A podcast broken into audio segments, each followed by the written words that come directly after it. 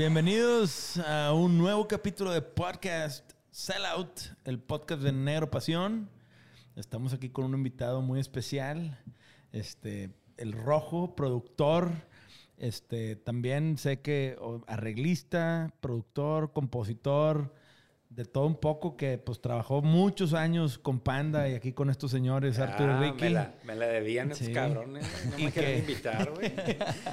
Decía, ¿Qué le sabes a estos güeyes no, que se negaban, güey? No, no, quieren que suelte la sopa. güey. Bienvenido, Rojo, gracias por estar aquí. No, hombre, muchas gracias a ustedes. Mi querido Ricky, mi querido Artie, Mi red. carnal, Rogelio. Gustazo. Sí, muchas gracias. ¿Cuál sopa, hombre? No, ninguna, ninguna. No, no, no. Aquí Pura buena vibra. ningún secreto.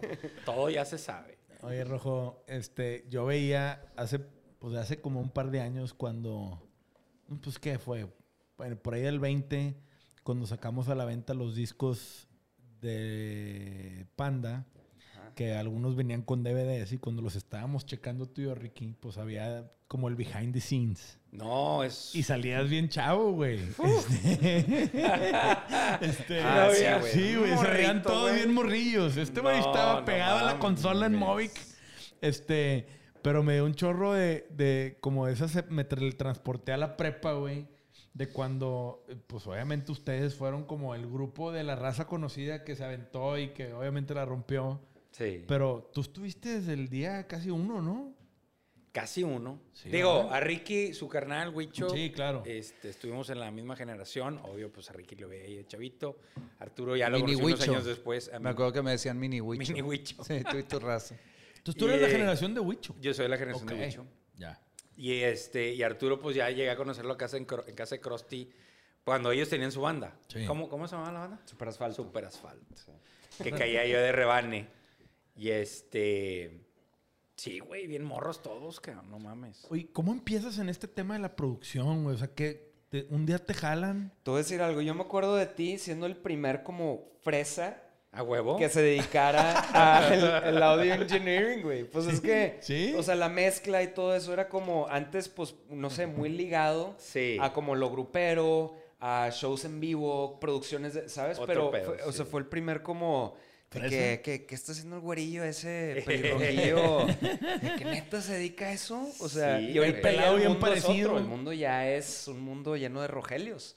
Exacto. Pero- Exacto. Pero fuiste los pioneros aquí. en- Al No, menos en aquí en. México o a nivel Monterrey, de hacer un jale que tuviera el exposure masivo como el que tuvo el de ustedes. O sea, ese madrazo como. Si hay, si hay un, productor, ¿verdad? digo, si, si hay un historial de otra raza que yo veía, por ejemplo, no se acuerdan, bueno, conocemos bien a, a, a, a Gus Montalvo. Yo Este, no lo conozco. No, Sí, sí, hombre, sí. Gus, Gus de, de Faces, se llamaba la banda Faces. Que Ah, sigue ya, ya, tocando, Eh, ¿no? Sí, este, Jesus War, Ya, ya, ya, ya. ¿verdad? Digo, Rafonca, que en paz descanse. Y este, y, y este güey cantaba en una banda que se llamaba Faces, que se armó onda así desde la prepa, pero son güeyes 10 años mayores que yo, güey. Órale. O sea, yo ahorita tengo, ya estoy por cumplir los 47. Más para que vean que las canas no son de.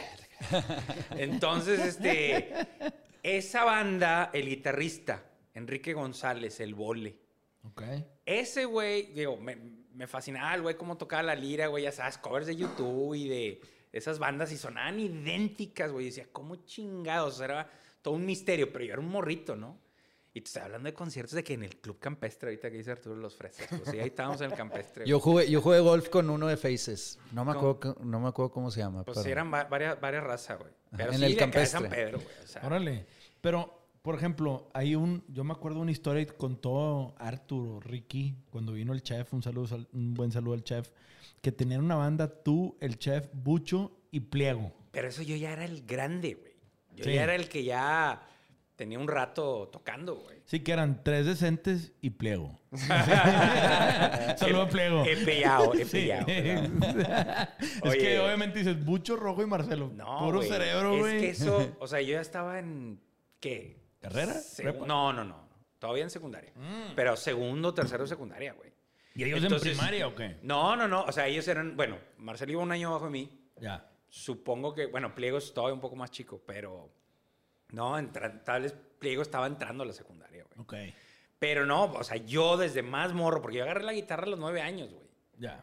Porque tengo hermanos mayores y entonces viendo a, a- a los amigos de ellos tocar, unos de estos güeyes eran los, Los de la banda de Faces. Pero bueno, para la gente que no sabe, Rojo toca muy cabrón la guitarra. O sea, tocaba, Sí. tocaba. Sí, la racilla que, que cree que yo soy un buen guitarrista, no mames. O sea, este güey está cabrón, pero vienes de la escuela también del progre, ¿no? O sea, como que de, de Sí, niño te pues, pues es que, güey, o sea, yo soy 7'5", güey. Entonces, sí, sí, sí. yo estoy agarrando la guitarra en el 84, güey. Cuando salió Van Halen, güey. Digo, no la banda, eh, que pega comercialmente con Jump, Claro. ¿verdad? Y entonces era... Arturo y yo teníamos un año. Un año, un año cuando tú agarraste la Y este guitarra. güey ya estaba viendo qué pedo con los solos y la chingada. Exacto. Pero sí, o sea, vienes de la escuela de la guitarra un poquito más técnica. Van Halen, pues es que sí, Van Total, Halen fue el precursor será- de es todo que, eso. O sea, es más, güey, tú me ponías Led Zeppelin, o sea, Jimmy Page, y yo veía las revistas de guitarra así, Jimmy Page, y yo, ese güey, ¿qué, Pues güey? puro Pinches- blues, güey. Exacto, Puro pero yo no entendía que era ese tipo de, de- de- de tocar la guitarra blues, güey. Ajá. O sea, Ya. de hecho, no me, no, o sea, que B.B. King, no, güey, a mí ponme pinche Steve Vai, Joe Satriani, este, o Eddie Van Halen, o los guitarristas de esas épocas, ¿no? Los guitarristas de Iron Maiden y cosas así, güey. O sea, ese era mi pedo, güey. Órale. Este. Pero, claro, ya que voy conociendo a los amigos de mis hermanos que ya tienen también sus años tocando, este, y, y ya viendo que, ay, chinga, pedales de efectos y, y que las guitarras, que mejor la primera vez que oí de que Fender Stratocaster, y Fender, que, que, qué? O sea, que. Otra cosa. O sea, estabas entrando al mundo que hoy por hoy lo decimos como una pendejada, güey, pero en aquel entonces era todo nuevo, güey, totalmente, güey. O- Oye, Rojo, y cuando, em- obviamente tú siendo, pues obviamente guitarrista y músico, pues, teniendo bandas y teniendo obviamente esta faceta ya más de, en un escenario, ¿qué dijiste un día, güey? Este pedo de la producción se me da. ¿O te hablaron? ¿O cómo, cómo hiciste el switch, güey? Sí, el switch, el, el switch fue raro, güey. Este. Sí, o sea, realmente mentalidad de guitarrista, güey. O sea, mentalidad de banda de rock y tocar con bandas, ¿no? Este. Creo que era el 98 que me fui un verano a San Miguel de Allende, güey. Ya había estudiado en la escuelita, una escuelita de audio aquí, pero era más enfocada. Sí, sí hablábamos de cosas del estudio de grabación, pero era más enfocado en vivo, Ok. ¿sí? A los fierros. a los fierros, a las, al PA, Sí. y esas mamadas. Entonces, este, pues bueno, dije, pues, pues eso está chido. Y, y jalé con algunas bandas, hasta alguna vez le hice en vivo a, en el Cocoloco a Jumbo. Y Yo me acuerdo de esa ahorita, le iba a decir, en el 99, me acuerdo Sí, perfecto. Ese fue en el 99, porque en el 98, estando yo en San Miguel con una banda que se llama Pila Seca, saludos para la banda. Ah, ya, ya, claro. Este, yo toqué con ellos. Bueno, antes de tocar con ellos les hacía así el, el- el audio en un... Es un como restaurant bar que se llama el Mamamías. Ahí en San Miguel. Restaurante italiano. Y entonces yo llegué así con mochila y guitarra y a ver qué pedo. Y me empecé a cotorrear con la banda y... Pero con, en San Miguel, güey. Sí, güey. Ma- Madre, si ahorita San Miguel Lo que es- pasa es que un año antes, un año antes habían, habían ido unos güeyes con una banda. Es más, eh, en la tumba que tocaba... ¿Cómo se llama la banda? Blues Wagon. Ah, pues, Ah, claro. claro. Antes de Jumbo. Antes de. Jumbo, que eran los- los Ellos- Jumbo ahorita, ¿no? sé si todos ellos o algunos de ellos habían ido un verano antes. Y me dijeron, güey, está chingoncísimo el pedo. Sí, muy de hippie, muy eh, bar hopping. Deja tú el hippie, güey. O sea, es que hay, güey, yo llegué y había europeos, o sea, de todos los países, güey, coto- me- cotorreando güey de Polonia y la chingada. Obvio, un chingo de sudamericano y de todos lados del, de- del país, güey. y todos jóvenes, güey. Sí, claro. O sea, la neta, güey. Los más grandes tenían 25, 26 y ya decías pinche ruco, güey. Y este, pero fíjate que ahí, güey, un foráneo que llegó un día de vacaciones ahí y se enamoró del lugar y se quedó, un griego, güey, Paul Budoris, que nunca lo he investigado, pero el güey parece que tenía un dueto allá en, en Grecia y les iba bien cabrón. O sea, eran artistas consagrados de allá. un Qué raro eso que dices de San Miguel. Hay mucha gente que ha encontrado musicalmente raza de otras partes en San Miguel. Bien cabrón, ¿no, güey? Yo el tiempo que estuve había unos cubanos que tocaban, cállate los hocico, o sea, grupos de jazz, güey. Eh, Pancho Lelo de la Rea, este, Panchis, eh, Pancho, de aquí de Monterrey, pero ya tiene muchos años en el DF, este, me lo fui a topar ahí, güey, años después, güey. El Flippy tocaba con él, güey. Madres. Este, imagínate, hace un chingo. Saludo al Flip. Y es otro productor que también me hizo el brinco ese güey. También. Sí, claro. Y No, anda claro. produciendo un chorro. Y jalamos juntos, hacemos de repente ahí este, chambas. Este, pero el caso es que estoy como en mi mente de guitarrista y el, el pedo del, del audio en vivo, que no me encantaba. Y ese güey, Paul, había puesto un estudito en su casa, güey. Ya. Y entonces un día nos dice, nos dice, eh, les quiero regalar una rola, güey. Vamos a grabar una rola. Ah, pues vamos, güey. Yo me había quedado, se había grabado en estudios aquí, güey, pero, o sea, leve, güey, y todo era cinta, ya sea análoga, ahora ya era cinta digital, ya sabes, parecía un VHS, los Alesis, los Sadat. No, pues con ese güey, es cuenta que me acuerdo que llegamos, güey, montamos una rola y que, bueno, pues a ver, avéntate el solo de guitarra, güey. No, pues a ver, improviso algo ahí, güey, después me dice, no, avéntate otra toma. Ah, ok, güey. No, a ver, aviéntate otro. Y yo, espérate, güey. Se te van a acabar los canales, güey. ¿Qué pedo? Me dice, no, güey. Este güey ya estaba grabando lo que ahora le llamamos el Pro Tools, güey. Pero te estaba hablando del Pro Tools versión 3, güey. O sea, es un Sí, sí, chingo. sí. Un pionero. Y el al vato ya estaba haciendo lo que, digo, nosotros llegamos a hacer muchas veces, es de que lo- le llaman playlists. O sea, vas haciendo listas de, de canales, güey. Y después escoges lo mejor de cada toma y haces la mejor toma. Sí. Pues yo no tenía ni puta idea de eso, güey. Como los layers, ¿no? Sí, te- güey. Y entonces el vato de que, no, chécate, güey. Y empieza así a editar. Yo ni sabía, nomás lo vi ahí en la computadora. Y en eso de que, ahí está, güey. Y yo, no, güey. Y de repente me entró el switch de que, qué pendejo, güey. O sea, el pedo está aquí, güey, en los estudios. O sea, un estudio de grabación, güey. Güey, fíjate dónde, dónde llegó esto. Acabo de ver un TikTok de Ariana Grande. Ok. Ariana Grande explicando cómo ella hace su comp de su voz. O sea, ella se graba sola en su casa. Güey. Y de que así es como se usa Pro Tools. A mí se me hizo increíble, güey. Que esa vieja, o sea, siendo cantante, celebridad, se grabe sola y sepa mover la Pro Tools, güey. No, güey, es que la neta, mira, ya mucha raza, este, no quiere saber de productores, ni ingenieros, ni nada, güey. Pues ya es como Photoshop, de que ya es herramienta No, básica. y es la casi, época de do it yourself. También Sí. hoy en Sí, día, güey. las herramientas para aprender están a la vuelta de la esquina. Sí, sí, Antes aprender Pro Tools para en, en tu tiempo, pues era métete, date un deep dive muy cabrón. Sí, güey. Y las herramientas que había eran libros y manuales, güey. Sí. Y, y tenías que conseguirlos. O sea, no estaba a la vuelta de la esquina. La persona que nos había vendido el Pro Tools aquí cuando estaba trabajando con Movic, este. Mar- Mario Lanís.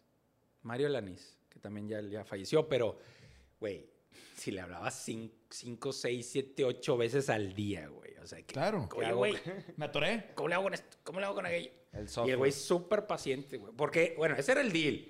Oye, te vamos a. Oye, porque en ese entonces era más caro, güey. Claro. Pero aparte de huevo tenías que comprar Fierros. unas madres que iban adentro de la computadora y la chingada. Sí, había que comprar fierro. Tú ves la consola de Movic ahorita y ya nada más usan la compu y un pedazo. Oye, pero ¿no? ahorita volvemos a esa parte técnica porque sí te quiero preguntar, es Ujú. que has estado, o sea, en esta transición tecnológica, pero entonces, este, tú viste cómo grababa este güey ya y te clavaste con el recording process, o, o, o cómo O sea, me clavé con que el pedo de. Primero que nada, de que, vergas, mi- creo que lo que tengo que estar haciendo, o sea, mi ingeniería, o sea, entre comillas, era dentro de un estudio de grabación, no en en, en vivo, güey. Claro. Sí. Y no te gustaba, aparte. Entonces también Sí, fue güey, un... su puta madre, güey. Digo, estos cabrones que lo han vivido en las giras, güey, no mames. Es güey. bien difícil, Es bien difícil, cabrón. mucha presión. Y estos güeyes creo que nomás una vez les hice en vivo acá Sí, en el río me Santa acuerdo, Catarina. me acuerdo. No, me quería morir, güey. Digo, es que estás. O sea, cuando estás en el estudio de grabación tienes control de todo, güey. Sí. En vivo, no, güey. A aquel cabrón con el micrófono haciéndole así, güey. Y, se, acercaba al pinche Krusty y los pinches platos y baja. No, no, no, güey. Es otro pedo. si te gusta el pinche Adrenaline Rush, güey, mejor dedícate al audio en vivo, güey. O sea, ese pedo. claro, te claro, buen trae la adrenalina. A mí me. Yo terminaba un concierto y era que. Ay, cabrón. O sea, y no mames, nomás estaba moviendo los pinches dedos. güey. Terminas bien cansado. Pero pues es que, es que la gente, no, mucha gente que no conoce, bueno, este, el, el- el front of house, bueno, siempre si vas a un Lo concierto hay un ingeniero encargado de que estés escuchando lo que estás escuchando. O sea, lo que escuchas Sí, siempre. a través de las bocinas, A, a través de Sí, las güey. bocinas. Hay un vato como rojo, súper estresado, Ah, dedicado no, no. A, que, Güey, a que todo salga El estrés perfecto se los llevan todos menos el artista. O sea, bueno, no sé si el, ar- el artista a lo mejor también, pero lo que sucede detrás de cámaras es otro mundo. Claro, no, y yo aprendí muy, ya muy grande, o sea, ya la mitad de lo que viví con Panda, por ejemplo, de cómo hay muchos ingenieros de sala, lo que dices en vivo, son parte de la banda, güey. O sea, no, Bien cabrón. no se presentan y no se ven de esa manera, pero son parte de la banda, es parte del show en vivo porque ellos están, o sea, playing the band, de cierta manera. Totalmente. O sea, ahora sí que si hablamos de productor, güey, pues cabrón, si está en un momento eh, Arturo tocando el solo de guitarra, güey, y a ti se te ocurre bajarle, Ya vale madre. pues digo, tal vez el público diga, ah, la verdad, no soy, el, no soy la guitarra, ya.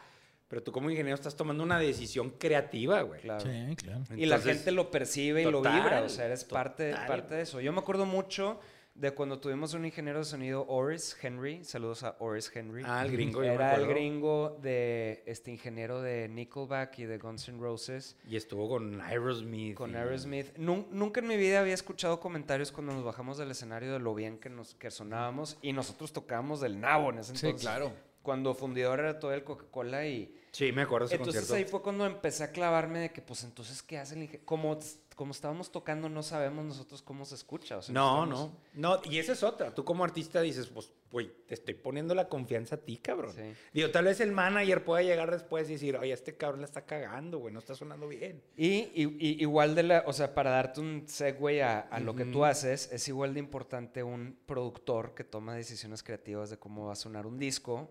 En tu caso, por ejemplo, fue en el de, el de Partí con Desprecio, el disco amarillo. Este, me acuerdo que tomabas decisiones creativas de cómo tenía que sonar. Entonces tú tenías control sobre eso. Sí, sí, digo, obvio, obvio, estábamos trabajando. O sea, es un, yo siempre he dicho que es un trabajo en equipo, ¿va? Este, definitivamente. Pero sí, uno también está, así como él está pensando en sus guitarras y Ricky en sus bajos y los otros integrantes, en- cada uno en su pedo, pues yo estoy como que, ok, yo tengo que ver por todos y a ¿Cómo la vez, pues tengo una visión sónica, pero a la vez es de que, verga, ¿podré lograrlo? O a ver qué chingado sale, cabrón. O sea, Claro. Y hay- todo lo ves sobre la marcha, ¿no? No es como que llegas con un plano, sí. O sea, son, yo le llamo planes a corto plazo. Ok. O sea, vas, vas avanzando, paso a paso. No, porque si quieres ver la meta, güey, olvídate, güey. Te vas a frustrar. Ahora, tú cuando llegas de San Miguel, ¿entras como productor de cabecera en Movic? No, no, no. Movic todavía no existía en ese entonces. Ok, pero cuando entra Movic al- a, la, a la ecuación y obviamente Kiko construye un mega estudio, para esas épocas era el Sí, estudio. Claro. Este, tú entras como productor de cabecera de planta. Es que yo ahí? entré antes. Yo entré, Ok. A mí me tocó estar ahí En en, Cabra. las- en, la- en- en Cabra, Río Cabra, que era donde hacíamos, bueno, hicimos arroz con leche ahí. Y este, pero yo llegué, o sea, Gerardo García El Oso, que manager del estudio de- del cielo, que también fue maestro mío en la escuela de audio. Cuando yo regreso, fíjate, yo regreso, y ahorita que mencionabas a Pliego, Pliego y Maracas tenían una banda que se llama Los Enríquez. Claro.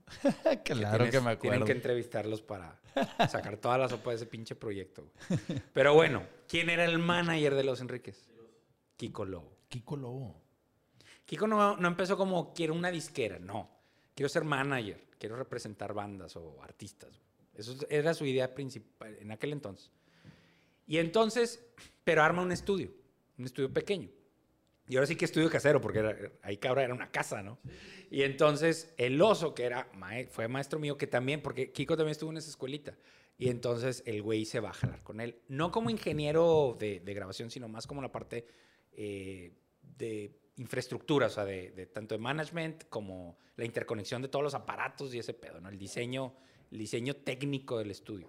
Entonces, yo regreso y en una fiesta, güey, tal vez en casa de Krusty, lo más seguro, güey, me topo a Maracas y a Play y me dicen, cabrón, el oso, güey, está con el Kiko Lobo y estamos con él y tiene su estudio. Y hace cuenta que nomás me estaban diciendo eso yo por dentro, dime dónde chingados para ir ya, güey. Y este, y así fue, güey.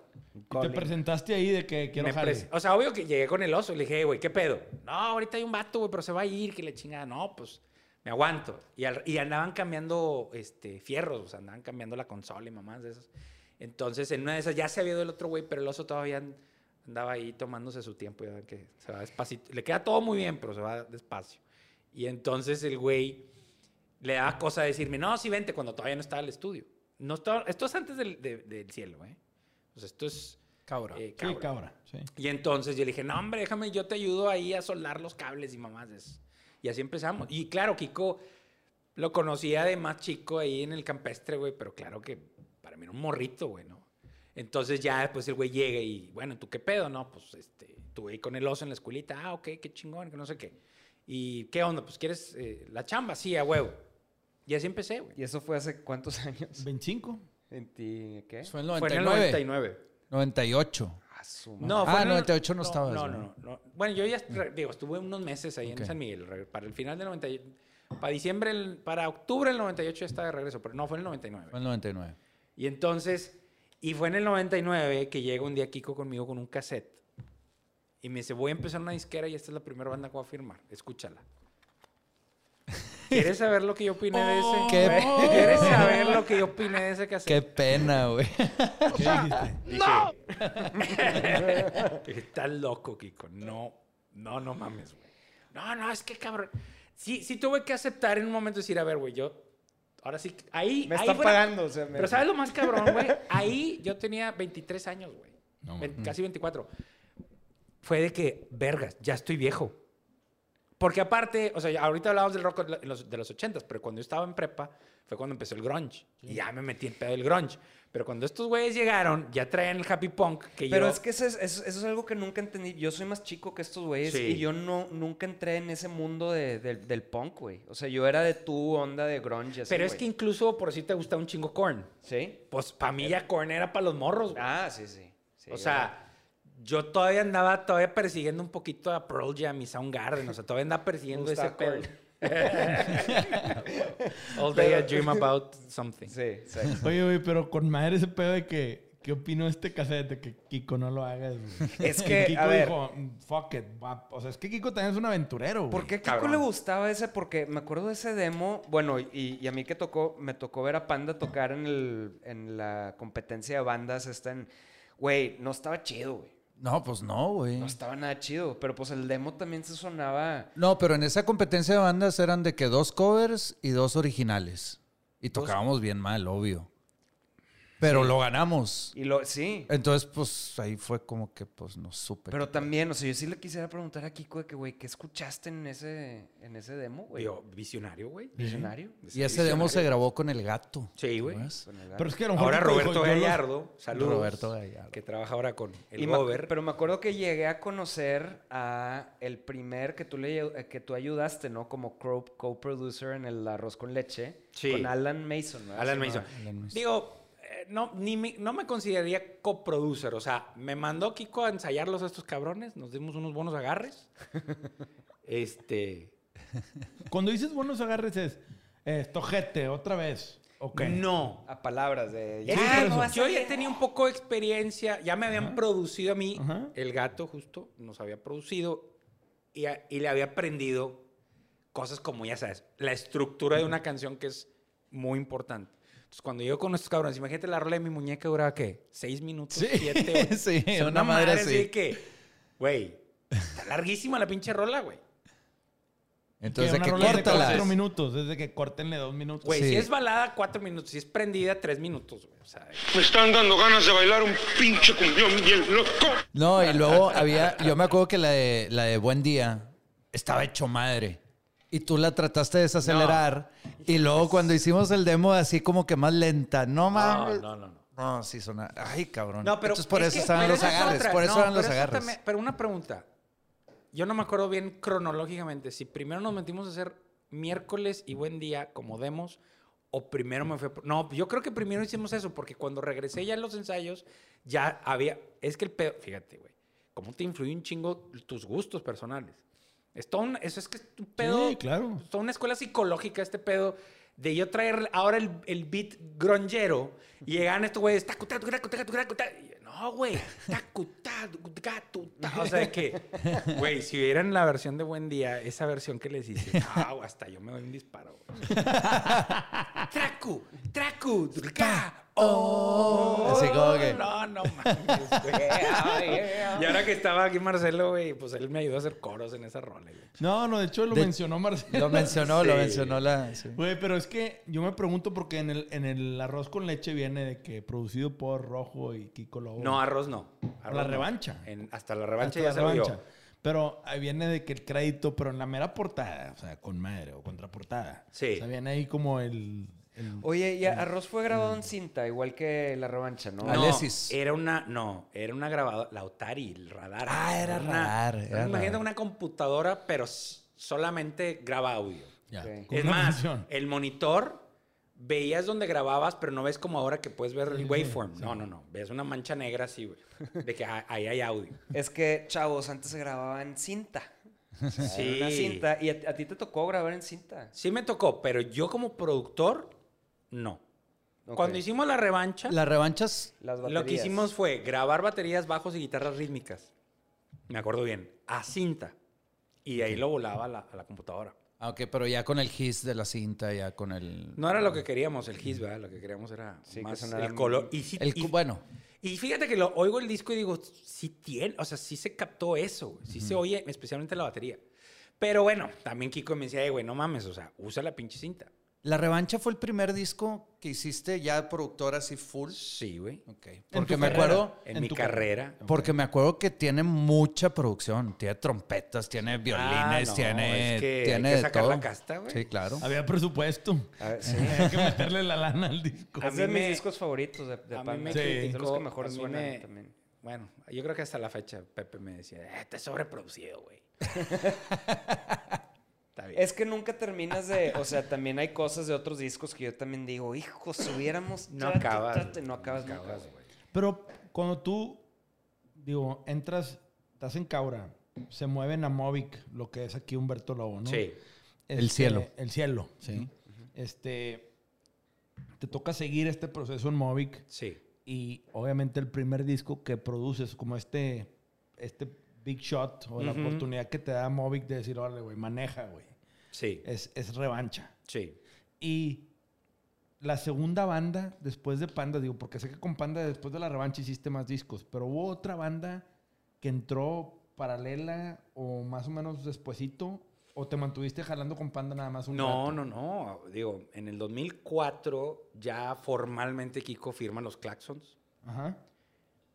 y, y me, me había invitado a, a- a participar en el disco. Él, no, la, no los Claxons, digo, la verdad era cosa de Kiko decir, no, pues vente tú a hacerlo. Digo, pues pregúntale si quieren que los haga con, yo con ellos. Pero en ese entonces yo ya me estaba yendo a, o lo que es ahora Victoria Records, aquel entonces le decimos la mansión, Sí. me estaba yendo a jalar allá. Entonces no iba a poder. Este, no entonces, empataban. Ese primer disco de los Claxons lo trabajaron con Memo Gil, que era un productor que iba mucho ahí al cielo a jalar. Este. Y después sacaron, relanzaron el disco con la versión de Manos Necias y personajes, pero ya con la banda. Ya con la banda. Y eso ya lo hice yo. Y después vino en primera, que fue el segundo disco, y ese ya aquí conmigo. Si te lo avientas, va. Todavía Beto Ramos en la batería. Pero tú, tú ya no estabas en Movic. No, yo la verdad le entregué aquí con la revancha y sentía que dije, ¿de aquí para dónde, güey? Ya, ya, o sea, ya topé aquí, güey. O sea, no, no en experiencia, güey, no. O sea, de experiencia faltaba un chingo. Pero dije, ¿qué más puedo hacer, güey? Pero es que digo, ahorita hablamos mucho de estas cosas relativamente cerca, porque eres Sí. in-house, amigo, y pues el cielo está aquí, pero has trabajado con todo tipo de artistas, desde Zoe, güey, hasta Gloria Trevi, güey. y hasta- y Sí, Alex digo, he tenido, he tenido la oportunidad de, de, ah, de juntarme a trabajar con gente que tiene todos estos contactos, güey. Sí, pero y eso es a lo que iba. O sea, tú sales de Movic y dices, ok, quiero buscar expandir mi horizonte, por así decirlo, ¿no? ¿Y qué, qué sigue? Te vas a la mansión. Me voy a la mansión porque la mansión en ese entonces la estaba manejando una persona de Estados Unidos, Robert, tío, Robert de la Garza, pero Robert es gringo. Robert. Y se traía músicos de Los Ángeles y de Nashville para hacer producciones aquí, güey. Ok. Con, produ- con ingenieros y productores gringos, güey. Entonces, Ahí, y yo entré por Jimmy Cavazos, que bueno, Jimmy ha masterizado muchos discos de, de Panda y de otras Está bandas. bien Yo creo que curioso eso, ¿no? todos. Era como un búnker para gringos que les daba miedo México y nada más como que se quedaban No, ahí. no, güey. no, digo, la verdad es que los invitábamos y los güeyes fascinados, güey. Me los Ya. llevaba al café iguana, güey. Ah, ¿neta? Güey, les encantaba el Claro, pedo, güey. Y de que, güey, queremos pinche comida mexicana, pero... No, y en ese entonces la inseguridad, ¿qué, güey? Ahí andabas No, en el barrio estoy antiguo. hablando, estoy hablando 2003, 2004. Por eso digo, ahí en el barrio antiguo andabas como si nada y no No, había no. un solo pedo. Estaba chingón. Estaba chingón. Estaba Era una gran época para Sí, traer gringos aquí, güey. Cuando era No, el PRI, se la- ¿no? Con el PRI. este, y ¿cómo empiezas? O sea, obviamente tú teniendo una chamba, pero te caían proyectos, te empiezan a hablar, güey, porque yo he escuchado de mucha gente que no, al rojo, no, al rojo. Como que dices, con madre ese pedo, porque el rojo a nivel producción, pues es una marca, güey. Tú tienes como este seal personal que a través de los años la gente reconoce ya tu nombre, como el rojo es el productor y ha producido a tal, tal, tal, tal, tal, ¿no? Eso obviamente lo has construido con el tiempo, pero todo empieza en Movic, vas a la mansión, Sí. de ahí te vas a conocer, vas, a- vas empezando a, a- a coincidir con gente, como dices, que tiene contactos y que está más metida en otras ondas y te vas colando como la humedad o a base de jale o te dio una oportunidad a alguien que marcó tu carrera así cabrón. No, no, no. La, la realidad es esta, güey. Tú sabes, te llegan las experiencias, las oportunidades, güey. Las tomas y das lo mejor de ti, güey.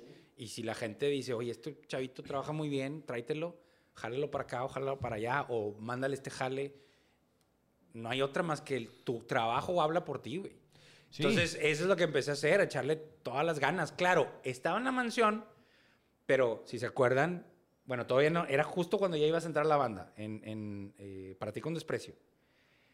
¿A qué horas quedábamos de vernos en el estudio? Como a las 6, 7 de la noche. Sí. Porque yo salía de jalar del estudio. sí, sí. Claro, tenía una hora de oficina si no había jale en el estudio, en la mansión. Y me quedaba a ver con estos güeyes en el cielo, 6, 7 de la tarde, y quedábamos de que vamos a darle hasta las 12, güey. Sí. Y ahí sí, así hicimos la revancha y así hicimos Amantes, güey. Y ya con, con Arturo en Amantes, güey. No, pero el Amantes lo compusimos en casa de los papás de Crow. Sí, no, no, no. Yo me refiero también Ah, ya a la grabación, del disco, la grabación, De sí. hecho, si te acuerdas, güey, noches. Crotty se aventó como en una sola noche todas las baterías, güey. Un Sí. pedo así. No me acuerdo, güey. Pero Órale. fue matadísimo esos jales, güey. Y tú, por ejemplo, como productor, cuando ya agarrabas jales por fuera de tu trabajo, Sí. ¿quién te enseñó a cobrarlos, güey? ¿Cómo fuiste aprendiendo? Porque, güey, todos los que hemos pasado, porque venden intangibles, el tema de que si te meten con, eh, te dan, pues obviamente crédito o no, te dan regalías o no, cuánto cobras y cómo ir subiendo tu cuota dependiendo de tu roster o de tu currículum, ¿no? Que ahorita ya lo debes de tener muy claro, pero antes, ¿qué pedo, güey? ¿Cómo no, le hacías? No, güey? no, no, no. Si conoces a alguien, güey, preséntamelo, güey. No, no, no, güey. No, yo sigo en la misma. La otra vez hice un comentario este güey de una banda, no quiero decir nombres. Y le escribí, güey. Le dije, oye, güey, ¿te Me- pagaron? Me deben. Y dijo, me deben. Le dije, pues a mí también. Y se hicieron güeyes igual que todos, de que, ay, pues que mi manager, no según yo ya O le... sea, imagínate yo a estas, a estas, que 20 años haciendo estas mamadas y tener que preguntarle, oye, güey, ¿y esos cabrones, ¿los jalaste con ellos? Sí. Oye, te pagaron. No. Y el güey, ja, ja, ja. Y yo, Es que es Güey. México, o sea, si, No, seguimos, pero no se vale, seguimos- no. O sea, Está es, es lo que estamos tratando, tratamos nosotros por nuestro lado de la industria, cambiar eso, güey. O sea, que las Sí. cosas retengan valor. que Yo quiero, yo valor. quiero, de cuenta, le voy, a, le voy a pedir asesoría a Negro Pasión, güey. ¿Cómo le haces, güey, para hacer en tu página así de que pagar con Visa, Mastercard, PayPal, güey? Y a meses, güey. Porque, Sí, sí, sí. te- o sea, ese es un, sí es un pedo, güey, la Sí, neta, güey. no, no, te porque, pregunto güey, porque- te puedo ir pagando. Pues, pues ahora le va, güey. Y después, oye, ya te pasaste, güey. ¿Qué pedo, güey? No, está de la verga. Es que yo, yo digo, a ver, pues cuando dices, tenía 23, 24 años, estás chavo a esa edad, güey. Oye, güey, pues lo que tú creas puede llegar a valer chingo de lana para un artista, pues pegar un hitazo, güey. Oye, güey, vas en la, vas en las regalías, no vas en las regalías, vas con puntos, vas con crédito, o cobras one time shot, güey. ¿Cuánto cobras, güey? ¿Cómo Mira, le ponías es que, valor a ese tiempo? Rojo, que- Rojo mezcla nivel de, de un, de un mixer que, que cobra 3 mil dólares la canción, güey. O sea, esa es la realidad de las cosas. O sea, un Manny Marroquín, güey, si le mandas un track, y te estoy hablando, un track ya hecho. O sea, tú, Andrés, puedes escuchar la canción y decir, ah, ese ya es un hit, güey, ya está hecho. O sea, se manda a, que, a mezclarlo y, te- y un Manny Marroquín, un Chad Blake, güey, un lo que sea, te va a cobrar de 3 mil, o sea, bueno, más bien como de qué, tipo 2 mil. 2.500 a 5.000 2.500 dólares. a 5 mil Sí, por, por darle Por- ese plus a tu rol. Pulirla, güey, sí. Y, y Rojo, por ejemplo, está a ese nivel. Nada más que creo que por, por el hecho de seguir acá en México y seguir teniendo compas, que, la- o sea, de repente llegas a abaratar esa... Y ahorita tú decías, ¿cómo le haces, mero? Por decir, me ha, hacer tra- me ha tocado hacer trabajos para o sea, Universal, Warner, Claro. este... Sí, artistas Sí, que traen budget y- de disquera grande. Y, y ahí la disquera te dice, tenemos tanto. Ok. Está tabulado y ellos te dicen, traigo tanto dinero y tú dices, ¿entro o no entro? Sí. Sí, Y eso está chingón porque pues ya sabes. ¿ah? No, no, y a veces hasta tra- traes un número en la cabeza y te ofrecen más. Ah, pues, Sí, chingón. ah, con madre. Pero sí, esos güeyes pues ya se la saben. El pedo es cuando es, por decir, cuando hicimos Desierto Drive, pues di- les dije, ¿qué onda, güey? Y digo, Ricky, que es más el del biz, me dijo, güey, no, pues lo normal en la disquera es el 3%. Ah, bueno, entonces Te dieron tus en, puntos. en- en- en la distribución que, que tienen ellos digital, ah, pues 3% para el rojo. Está con madre. O sea, Ya. sí, que eso está bien De hecho, porque...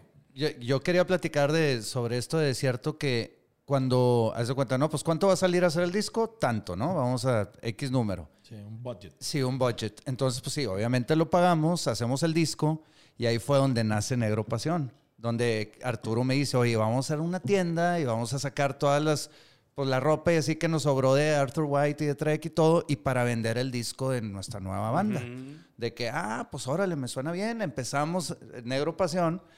Total, hacemos el Mexican Dream de Desierto Drive, lo empezamos a vender, vendemos más de 500 copias, se paga solo el disco. Entonces dijimos, güey, o sea, si hay una solución para bandas en vender su propia merch, vender su propio disco y poder recuperar lo que gastas Sí, en o sea, producción. sin, sin- O sea, ser autosuficiente. recaer- sí, sin recaer en el viejo modelo de, de disquera, porque, porque los chavitos, o sea, nosotros sí nos ofrecieron deal, por ejemplo, este, Sí. pero entonces son, pero eh, uno, Sí, uno y la lo puede negaron. regar. Ustedes se sí, negaron a jalar lo con la negaron. disquera. No, porque pues no íbamos a competir con otros artistas que ya están ahí. Siento yo que nos querían firmar por morbo, güey, que no era el tema, ¿no? Con nosotros. Nosotros queríamos hacerlo por la música. No queremos hacerle competencia a nadie. Y, y también nos daba miedo que nos congelaran, güey. Pero era, era como un, este, el viejo modelo donde se te olvida, es bien fácil tomar el dinero, te lo gastas bien fácil, Ujú. Este, Y luego te lo descuentan de tus y shows y lo, de tus sí, cosas. no, y luego lo debes, güey. O sea, es dinero que debes. Este, y, y por este lado yo quería comprobarme a mí mismo por fin, güey, de todo lo que nos quejábamos con pan de nuestras carreras. Decir, a ver, de aquí me lo voy a cobrar, güey. O sea, por fin a que me duela y ver de dónde viene el dinero, cómo se gana, lo Tener que más cuesta, control. tener más control sobre eso. Aunque vayas a vender tres copias, güey, me vale madre, güey. Yo nada más quería comprobarme de que sí podemos hacerlo. No, y que también es que a ustedes les tocó una época en donde el modelo a seguir era- para tener éxito era el de la disquera, el tradicional, ¿no? Y conforme la, la industria se ha ido transformando, y que a ti te ha tocado todas las transformaciones que ha tenido la industria, pues desde Sí. el cassette hasta ahorita el streaming. ¿no? Sí, y decir, antes no controlabas, y ustedes me lo han platicado varias veces, de dónde venía muy bien la lana, había muchas ambigüedades. Sí. ¿sí?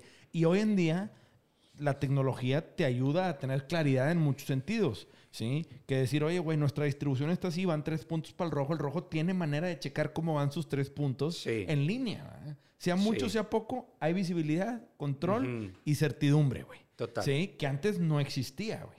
¿Sí? Entonces ese punto es, güey, hoy en día es la mejor época para hacer indie, güey. Claro, hoy güey. es la mejor época para poderte aventar y, y talonearle porque, güey, tienes acceso a un chingo Pero de es que el problema, ayuda, tío. ¿cuál sigue siendo? De que las disqueras siguen teniendo un músculo Enorme. Muy cabrón. Muy cabrón donde Quiero, sí quiero te darle catapultan. ejemplo, quiero darle ejemplo a un chavo, un B. Me suena cañón, güey. Un B es de aquí en Monterrey. Es un chavo más onda R&B pop. Súper cantante, güey. Y yo lo conocí por, por- por- bueno, de mi historia después. En el 2011 me fui al DF a trabajar en una productora que se llama Cosmos Producciones. Ok. De Armando Ávila y Emilio Ávila. Este, Productora grande, güey. Sí, sí, la verdad que sí. Diste un brinco y te fuiste a la, a la Digo, ahorita capital. que mencionaba Arturo de que Gloria Trevi, pues cómo trabajé con ella, porque pues es, Es, eh, Te fuiste a la capital a buscar suerte, a perseguir el sueño capitalino. sí, hacerme chilango. Sí, sí, sí, sí. Y Que está entonces- chido porque ahí hay grandes productores hay grandes oportunidades, güey. Sí, no, la verdad estuve siete años allá, muy buenos años. Y por otras ¿Y oportunidades. te fuiste diferentes. solo o con familia? No, me fui con una niña de tres años y regresé con tres, güey. Pues, no, no, es que ese pedo también es otro, otra variable bien cabrón, güey. Pero sí, Sí, siento o sea- que hay que ponerle un bookmark a eso, lo que ibas a decir de las disqueras. Ahorita regresamos a eso, pero este, siento yo que tú, tú cambiaste cabrón en el haberte ido a, a DF, ¿no? Como que ahí sentiste que, o sea, siento yo que ahí aprendiste todo lo que, la maquinita que era la industria, como que en una Pues a la jungla, güey. También a- con la gente, a los verdaderos criminales están allá, güey. Los bandidos. Los bandi- O sea, güey, la raza colmilluda está en el DF, en Aunque- esta industria en específico. Y es que Armando y Emilio somos de la misma edad, somos la misma generación.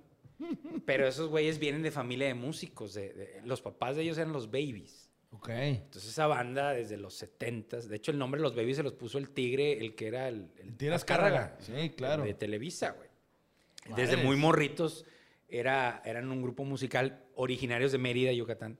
Y entonces, este, eh, eran por eso los babies. Pero llegan, fue una carrera de muchísimos años. Estos güeyes nacieron con, con el pedo de la industria en la boca, güey. Claro, también tuvieron sus momentos ellos, o sea, Armando como productor y Emilio como manager, porque Emilio es músico y es primo hermano de Armando, pero es manager. Y de manager de productor, también de artistas, pero de productores. Entonces, este güey traía a Umbe, ¿sí? Ok. y me lo manda a mí a mezclar, no a producir. a Como mezclar. arreglista. No, no, mezclar es ya todo está grabado Ah, ya y hay que darle listo. forma con los archivos de Ya, audio. ya me acordé, sí. Sí. Y Como entonces- el último toque, el último paso, ¿no? Exacto. Entonces, Umbe era un contrato de un año. Se hicieron como algunas canciones ahí, no me acuerdo, un EP, seis rolas. Le fue bien, le fue bien, pero, pero después llega conmigo y me dice, oye, este, estoy de vuelta aquí en Monterrey, voy a hacer un disco yo solo. Yo, ah, ok, o sea, ¿te lo vas a grabar tú solo? Yo, o sea, yo me voy a hacer todo. Todo. Nomás necesito a alguien que me lo, me- en ese caso, mezclé y mastericé. Ya. Es un paso más ahí técnico. Pero el güey me dijo, ¿puedo, o sea, ¿me ayudas con eso? Claro que sí, güey. Y todavía el güey me decía, güey, me están hablando de Warner, me están hablando de Universal, me están hablando de Sony. O sea, ¿qué hago? Yo, ver.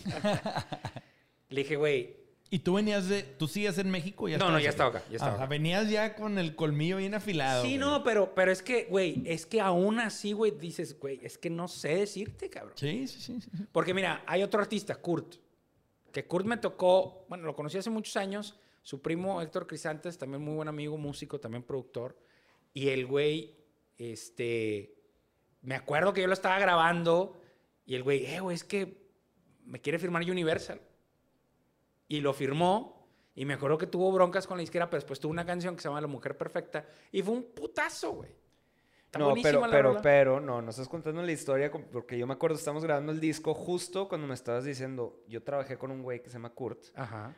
Y no lo pela la disquera. Ah, no lo pelaban. No lo pelaban. Y el güey, pues ya lo veía ser un artista de disquera consolidado y no lo pelaba la disquera. Y no fue hasta que tuvo una canción que pegó y ahora sí la disquera, o sea, jala al revés, es al revés de como la gente Sí, piensa. qué o sea, culeros, ¿no? Que sí. hasta que no que- representas un ingreso para la disquera te voltean a Claro, ver. güey, claro. Pero, o sea, si tú fueras disquero, pues hace sentido también. O sea, no es como que no, no, no Sí, te no conviene desarrollar artistas ni creer en un artista desde... Se o sea, perdió. el- el, desarrollar se perdió Se en perdió, los güey. 2000. Entonces-. Esa es la. eh, Yo le decía, mira, hombre, por lo que yo estoy viviendo, o sea, un ejemplo es Kurt, eh, Desierto Drive. Este, le dije, güey, es que te puede ir bien como te puede ir mal. No te puedo decir. Una moneda al que aire. ¿no? Y él dijo, me vale madre, yo lo hago solo. Y después me decía, oye, ¿sencillos o disco? Le dije, mira, es típico y hasta la fecha lo de los sencillos, güey. Pero la gente, o sea, no puedes quitarle la historia a todo un disco, Sí, cabrón. güey, O sea, es- yo agarrar el disco de un grupo y ponerlo en el carro, bueno, ya no, ahora es en pinche playlist, pero, Sí, sí, sí. pero ir de principio a fin todo un proyecto, güey, es, creo que es un viaje, güey. O sea, creo que es como realmente todavía tenemos que disfrutar de la música. Entonces le dije, güey, tus fans te van a estar pidiendo rolas, güey. Dales el disco, güey. No firmó con Sony. Creo que es una licencia. Que es, aquí está mi disco, tú lo administras y todo, pero yo tengo los derechos. ¿Quién? Te estamos hablando de Umbe. De Umbe. Pero ahorita que decía, decía él, oye, la disquera sigue siendo un músculo. Bueno, Ya Umbe había sacado el video de la primera canción. Ya estaba en Spotify, ya está en todos lados. ¿Dónde lo agarró Sony? Vale madre. Me manda el güey una foto de, de un screenshot de Spotify mundial número 2. Este güey. Madre. Sí, mundial. es que sigue siendo- Spotify después de que lo agarró Sony. ¿Tuvo que ver Sony o no tuvo que ver? Claro. Claro. Pues claro que tú. Claro, güey. Es que es un empuje. O sea, No, tú porque llegas. también tienen un músculo, una Llegas, no, infraestructura, es que tú como, o sea, tú puedes ser la- el artista indie más cabrón. Yo porque lo investigué en su momento cuando estábamos en la decisión si firmar o no, güey. Este, creo que el, el único ejemplo gringo es Chance the Rapper. Ah, creo. sí. Lo hizo solo. Y Chance the Rapper, o sea... Tú qué chance. ya- ya- tú qué chance. Llegó un punto donde, como puedes ser el mejor artista indie y llegas al umbral de lo que empieza a ser, ¿sabes? Ya, ya un, un éxito estratosférico mundial, güey. Este, entonces, y ese güey también hay mucha gente tirándole de que, güey, no es cierto que, que llegó así. O sea, hizo un deal de, como dices tú, de, De distribución o lo que sea. Es que llega un punto donde si te pones, eh, te pones vivo, así como los de Panteón Rococó, puedes hacer un deal. Este, y el güey se seguía vendiendo como indie. ¿no? Pero con el músculo nada Con el más para la músculo de una distribución. disquera. Entonces le ayudó con marketing también. Es que eso, mira, el tema de Chance, lo que yo leí, porque yo también había escuchado ese tema, es que ese güey lo que logró hacer fue crecer el valor de su marca lo suficiente para que lo voltearan a ver, poder agarrar un deal de distribución, manteniendo la propiedad de sus masters. ¿Sí? Y eso al final del día, el músculo lo que hace es te avienta, te revienta, y tú con tus masters y tus regalías, güey, te da mucha libertad creativa para poder realmente ver el panorama de otra manera a estar de los huevitos con un listón con la disquera. No, y también es te como puede quebrar, güey, ¿no? O sea, también la te puede neta. quebrar. O sea, me imagino que has visto también artistas congelados, mandados a la No, pero borda. es que, bueno, ahorita estamos hablando de los casos de éxito, pero hay un común denominador, güey. Eh, ya eres éxito. Sí. Ya eres alguien con que, que, que Ya sabes. generas. O sea, ya sabes. Entonces, como dice, la disquera nomás llega y dice, agarro y el empuje. Sí. Y ellos dicen, ya no le tuve que invertir. Ya no Exacto. tuve que crear. Exacto. Este güey ya viene armado. Cuando en los que yo me acuerde, güey, el sistema de antes era, güey, no, es que tenemos un artista como Mengano Fulano vendiendo discos para tener dinero, para crear, generar, hacer artistas de cero. Porque muchos artistas sí se hacían, digo, la historia de Van Halen tocando en todos los antros de Los Ángeles y la chingada. Y, ya- y así era, el AIR tenía que ir a los antros, chutarse los conciertos y decir, esto vale la pena, la gente está funcionando. Pero era solo el acto en vivo. Sí, claro. Ahora ya es, ah, no, este güey se grabó su disco, vamos a llamarlo, ya ni siquiera demo, su disco en su casa solo y está funcionando. Entonces ya se acerca la disquera y dice, a ver, Sí, pues trae buenos números, ¿va? O sea, Exacto. ellos lo que ven es, al final del día, y Felipe alguna vez lo mencionó en el podcast, es las disqueras ahorita andan buscando quién trae buenos números que no está firmado. exacto. Claro. ¿Por qué, güey? Porque es el nuevo modelo de negocio, que es este güey ya trae tres, cuatro escaloncitos que nos quita mucha lana Sí. y mucho riesgo. Total. ¿Sí? Total. Y ya con eso, pues agarras y ahora sí es- tiras es el este, chingazo. eh, las viejas chichonas que bailan en TikTok, les haces un disco de Sí. reggaetón, güey. No, Claro. es para atrás. O sea, es de adelante para atrás. Sí, o, o sea, Es que, güey, hay muchos que- es que ya vende. el o sea, el es un- producto ya tiene, producto exacto, o sea, el producto, el produ- sí, exacto, o sea, la persona o el producto ya, ya tiene un, un happening, güey. No, O ya sea, tiene una base de algo. seguidores. Ya va, o sea, Exacto. Güey, yo he visto cómo, güey, y pongo un ejemplo. Güey, digo, sí, pues lo voy a decir, digo, Poncho y Nigris. Un vato que sacó una rola que fue Sí. escuchada a nivel nacional, cabrón, güey. Claro. Y no, no está mal, pero el güey no es cantante. Y el güey No, lo dice y- y lo ha dicho en entrevistas, canto jete. Y se vale. Y sea, cuando no me se- critican, le digo, pues ven mis números. Ha de, ha generar un streaming, o sea, Cabrón. regalías artísticas un chingo. Sí, y el vato lo dice y lo presume porque le tiran un chingo de mierda.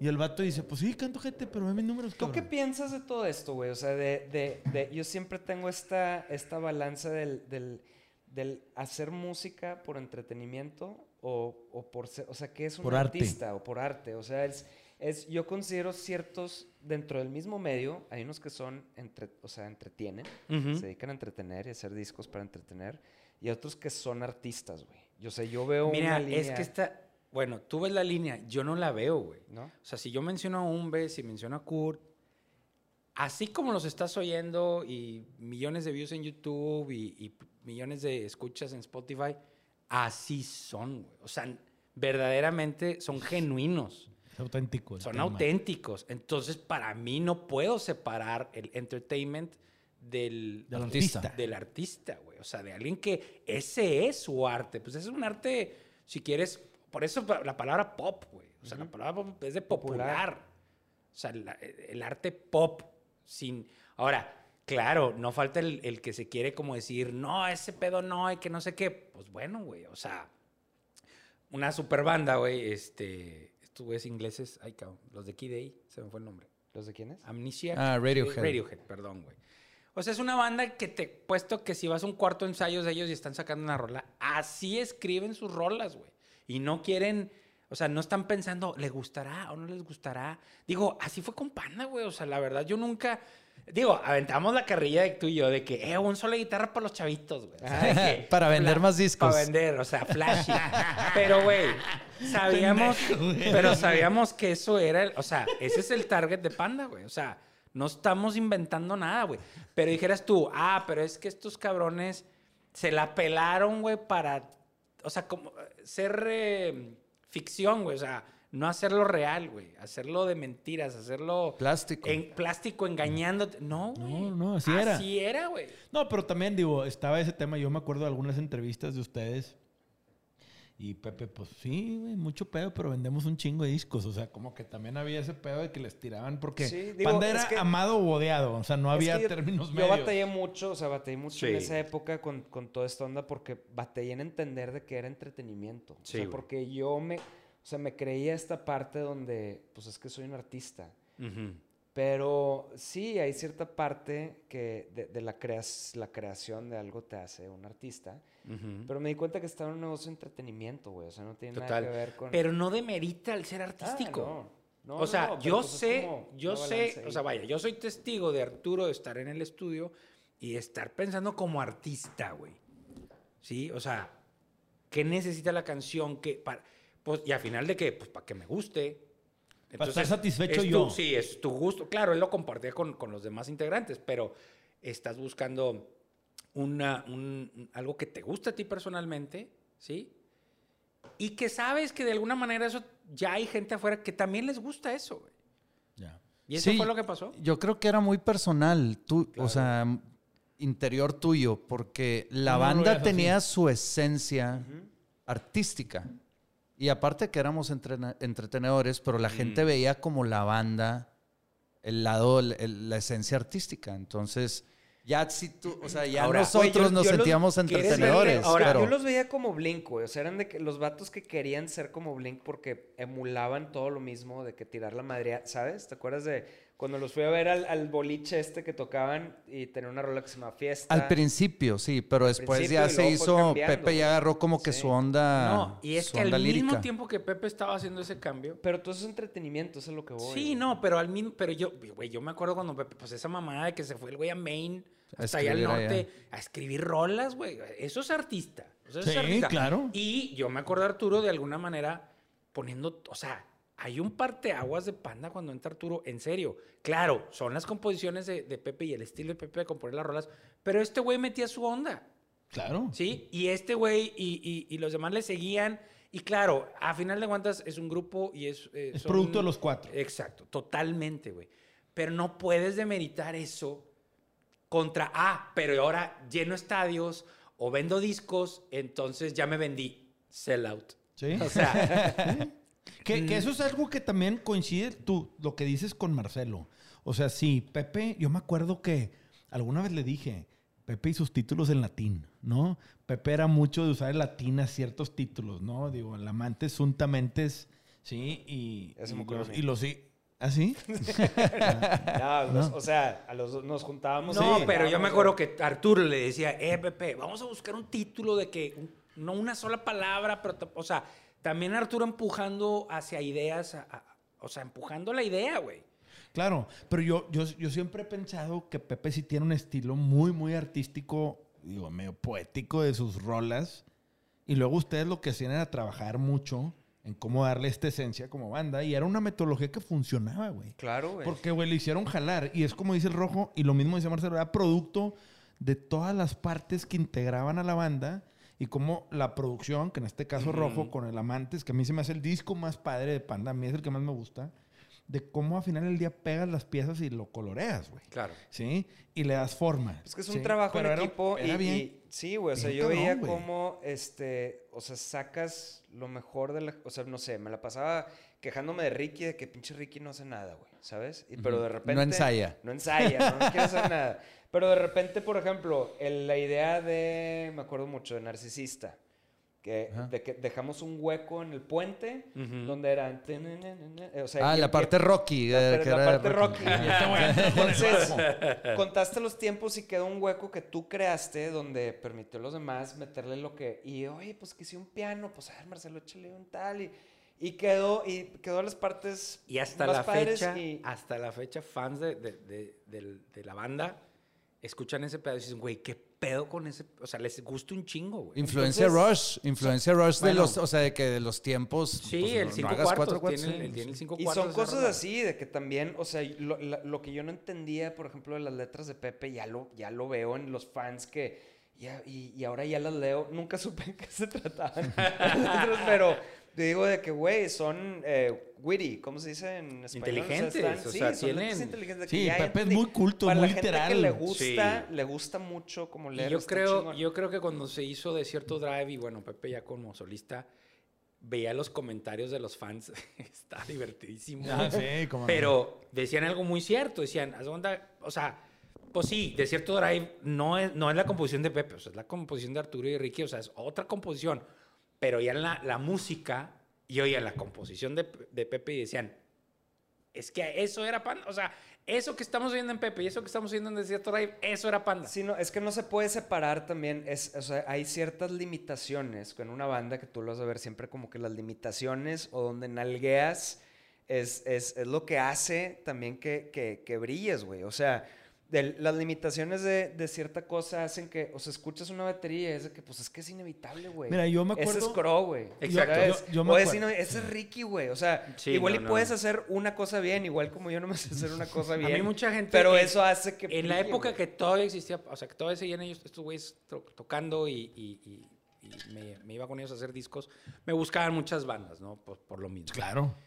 Y muchos en serio de que, güey, es que ese sonido, yo quiero ese sonido. Y le digo, güey, créeme, güey. Ese sonido, especialmente la batería, siempre no sé por qué tienen pedos con la batería de...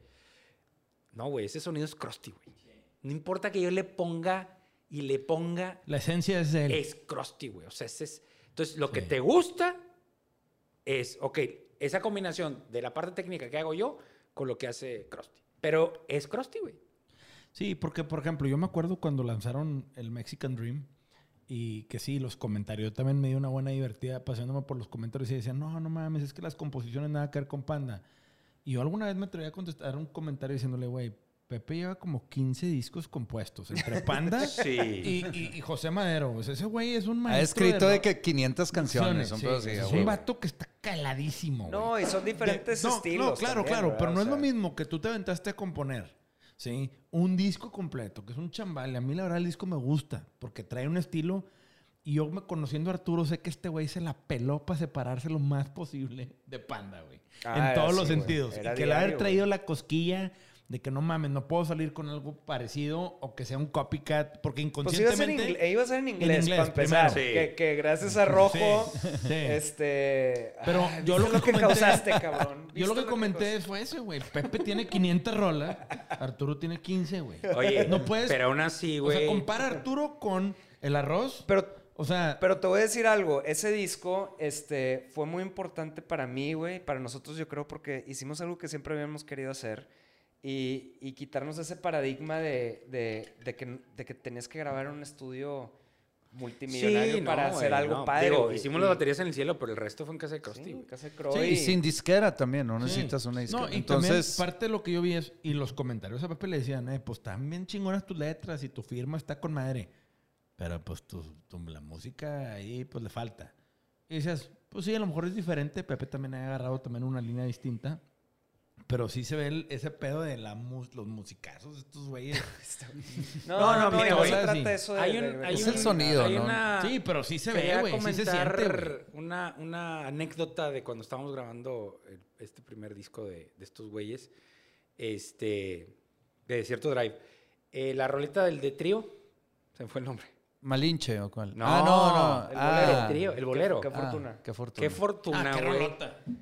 Güey, y este cabrón decía, cabrón, haz de cuenta que dije, a ver, güey, voy a... Bueno, es lo que me, que me acuerdo que me contaste, que, güey, voy a escribir, así no me la voy a pelar, güey. O sea, voy a hacerlo fluido, sencillo.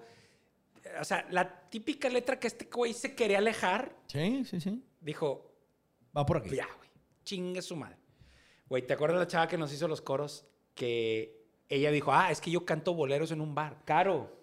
¿Sí? Caro, sí. Y entonces ella- le digo, Ella canta con Jonás en... Bueno, y le digo, oye, ah, pues chécate esta rola. Y le pusimos la rola, güey. Lloró, güey. Lloró. Pero qué curioso, no sé cómo para mí era medio que madreada. Exacto. Escuché en AW o no sé qué, dije que esto, esto En a mí me, AM. según yo me la pela, güey. O sea, no, no tiene tanto chiste hacer un bolero. Y de repente significa otra cosa. Ahora, imagínate, güey, ahorita que estábamos hablando que de entertainer o artista, imagínate que así escribieras de manera natural, güey. Que a ti te saliera así y en ningún momento te estás teniendo pedos en tu cabeza de, ah, no, ¿qué es esto, güey? No mames. Pues ese es güey". un hack que uso siempre, desde que componer como si fueras a componer para otra persona y, y ya, te quitas el problema. Sí, güey, pero. No, o sea, O sea, ahora imagínate que así es tu, tu ser, güey. O sea, si eres no. tú, cabrón. O sea, imagínate que así escribieras, güey, siempre, cabrón. No, pues es que, bueno, es que... Pero sin hack, o sea, así te nace, así lo, hasta lo disfrutas, güey. Entonces te, te das cuenta que dices, a ver, güey, entonces eres un sellout. Sí, es que eso es a lo que voy. Yo creo que la mayoría, o sea, la, la industria es un sellout, porque es una industria, porque tienes una responsabilidad de, de componer on demand, porque es una industria, porque hay una, un supply De demand. vender, tienes la responsabilidad de, vender. y de vivir de eso. Y si quieres vivir de eso, te lo tienes que tomar en serio de, esa, de esa manera. Y, por ejemplo, yo, o sea, yo me acuerdo tenía como esa polaridad con, con Pepe, donde él se... Yo sentí que él se enojaba conmigo por yo no tomármelo tan en serio, las cosas, y yo a veces con él por tomárselo tan en serio. Y ni uno ni el otro está bien ni está mal, es más bien como agarrar esa balanza. Pero Total. lo escuchas en todas partes, o sea, Dave Grohl hablando de que, ah, the deep cuts, esas no son las que venden, que son las que hablas de ti mismo. Exacto. O sea, cuando tú tratas de sacar tu, tu artista dentro, donde transmitir algo muy personal, esas no son las canciones que, que van a vender. Es muy rara vez donde esas canciones son las que venden y se hacen un hit. Entonces Total. es como ese balance, o es bien difícil encontrar ese balance. Entonces tienes que sacar 300 canciones para que tres de Por esas ejemplo, te peguen, güey, ¿sabes? Eh, en el caso de Nirvana, el Kurt Cobain, la de Teen Spirit, Ajá. era rebane. O sea, el vato no empezó a tirar pendejadas. O sea, si tú a ese güey le preguntabas, oye, güey, ¿a qué te referías con albino? Y qué? Porque rima, güey. Digo, ahorita sea- te toca ver el documental de los Beatles. No sé si ya Ah, lo viste, sí, güey. no Puta, también güey. pinche agasajo ver cómo se Cabrón. crearon rolas que hasta la fecha siguen siendo parte de la historia. Pero también ves estos güeyes de que, a ver, tengo que sacar una rola Ahorita, güey. rapidito. Ellos ya estaban en el negocio de y de también querer tratar de hacer un hit, güey. Sí. O sea. Jojo o qué digo o digo tal y el otro en Sí. Something in the Way She. Güey, te Pero, va a llegar la palabra, lo primero que se está- y, y ve y Pero ¿sabes lo más cabrón? y no cuando significa están nada las hablando de esa letra, cuando están hablando justo de esa, la letra de esa rola, que el güey están hablando del, del segregation. Sí, y que- o sea, que dices, ah, la madre. O sea, sí traían en su mente algo serio. Sí, pero que Pero lo la aterrizaron. manera- pero va saliendo, güey. O Exacto. sea, simplificaron tanto un tema tan complejo y crearon una Exacto. rola que marcó una o muchas generaciones y sigue siendo un madrazo. Pero ves al Paul McCartney cómo empieza en el piano y, y cómo él, o sea, como una tranquilidad. Y es que, y es que ese es el arte, güey. Sí, claro. Ese es el arte. O sea, si quieres llamarle fórmula, güey, pero es el arte, güey. Es como, oye, voy a contratar a un mercadólogo, güey, porque quiero vender esa taza, güey. Pues a ver, cabrón, ese güey conoce el arte de la mercadotecnia, güey, Sí, de las para ventas. cómo hacer ese pedo. Todo tiene que tener una fórmula, güey. Claro. Es el arte de, o sea, el, el- el arte de hacerlo consecutiva, o sea, ¿cómo se dice? Consecu- no, Sí, exacto. O sea, que cuando haces en... en- showing en- up, en hacerlo, hacerlo este, constante, constante. repetitivo. Ajá. Es que parte del tema en la música, y yo se lo he dicho mucho a ellos, y creo que en el podcast, pues la constancia va de la mano con el éxito. O sea, güey, ya la inmediatez, no, da- o sea, es muy raro, güey, que alguien pegue de inmediato, güey. Sí, mucha gente veo yo que pone un negocio y que no, pues no me dio bien como yo quisiera en dos años. Pues como tú quisieras, güey. Exacto. O sea, siempre está el pedo de que no, pues es que a Justin Bieber le fue bien cabrón, porque por eso, güey. Eso, güey, es uno en un millón, güey. Lo descubrieron en internet. No, y pero pegó. aparte, güey, era un, huer- un huerquillo que obvio la mamá lo apoyaba Sí. y era un chavito desde muy chiquito de que tócale, mijo, y cántale, y Sí. tócale, y canta. Y el güey, a huevo, a huevo, a huevo.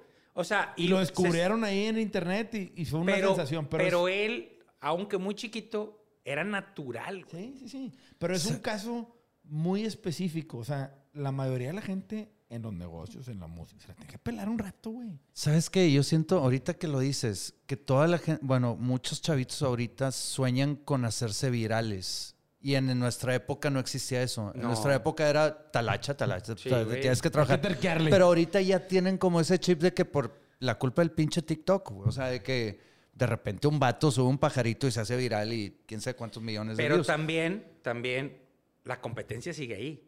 O sea, Sí, vaya. sí, claro, tiene más dices, Pero es competencia. que estamos hablando del arte de, de los que suben con, o sea, todos los días un TikTok, pues ellos tienen su arte de subir eso y. Pero, güey, te voy a decir una de cosa. ellos dicen, o sea, Te voy a decir una cosa. El pedo de eso, güey, es que sí, hay mucha más probabilidad de hacerte viral y de crecer como la espuma. Chinga. Hoy estas herramientas, estas redes sociales te permiten pegar, güey.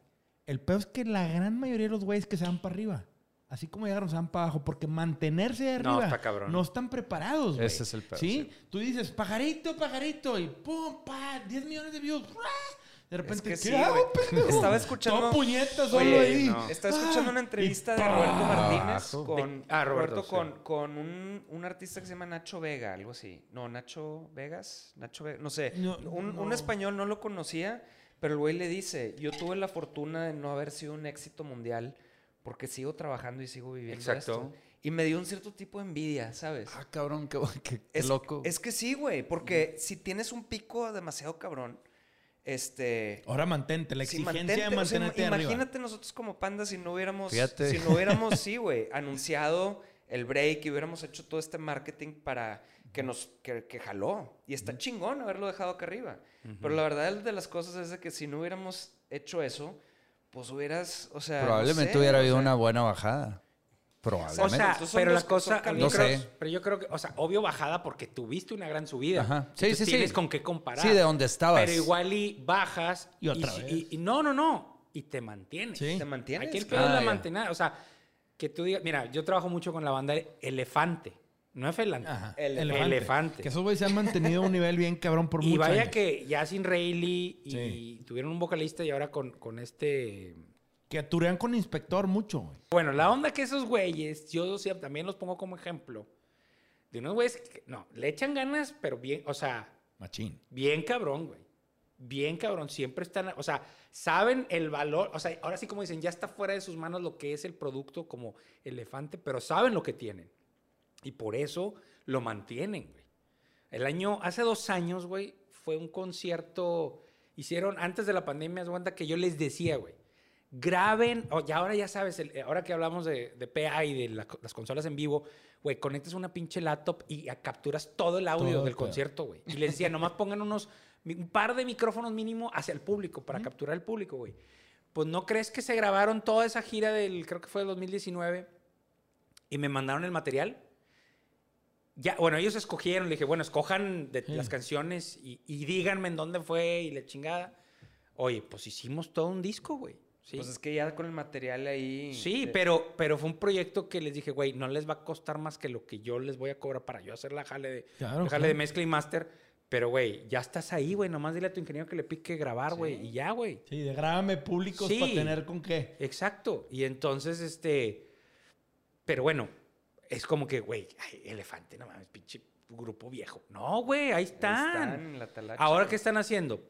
Hay un pedo ahorita que hablamos de disqueras, que cuando tú grabas un tema, este, es tuyo, pero el, el máster lo tiene la disquera.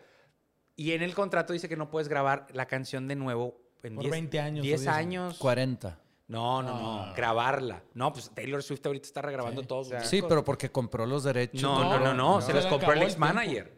El ex manager compró los derechos de los discos. El School Brown y y, esta mierda "No, dijo, madre". chinga tu madre. Y como ya pasó el, el mínimo de fecha, está regrabando. Es más, güey, ahorita la rola que dura 10 Bueno, minutos. yo digo 40 porque me acuerdo de un contrato por ahí.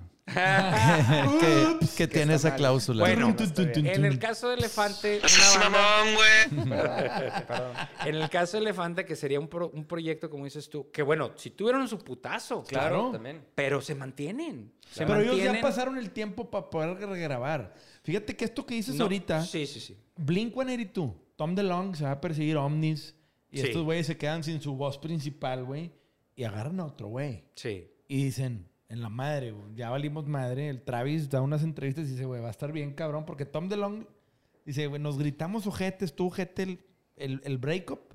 Fue muy duro y este güey, pues fue como que, güey, ya me voy y trae una ficción con los ovnis, ¿verdad? El pinche Tom DeLonge, que es otro casote, güey. Y estos vatos agarran otro cantante, güey. Hay Y se- pocas bandas, ¿verdad? Que Sí. han hecho eso. Y lo logran, güey. Pero también, ¿qué pasó, güey? Se vencieron algunas deadlines de algunas rolas y las regrabaron con su Pues sí. nuevo cantante, güey. Sí. Órale. Y como la composición era de, de Mark y de Tom, sí, en, algunas, en algunas rolas que son de las que más pegaron, pues, güey, dijeron, fuck it, güey. Pero qué huevotes. Es como si Sí. ustedes hubieran agarrado a otro cantante. No mames, güey. No, O ni de sea, pedo, No güey. hay manera, güey. No, no. O sea, y es bueno, lo que... eso es exactamente lo que está haciendo Elefante. Está regrabando sus éxitos con la voz Del nuevo cantante. de Javi. Javier se llama, Javi. Él es argentino, pero ya tiene muchos años aquí en México, está casado con una mexicana, o sea, más mexicano ya.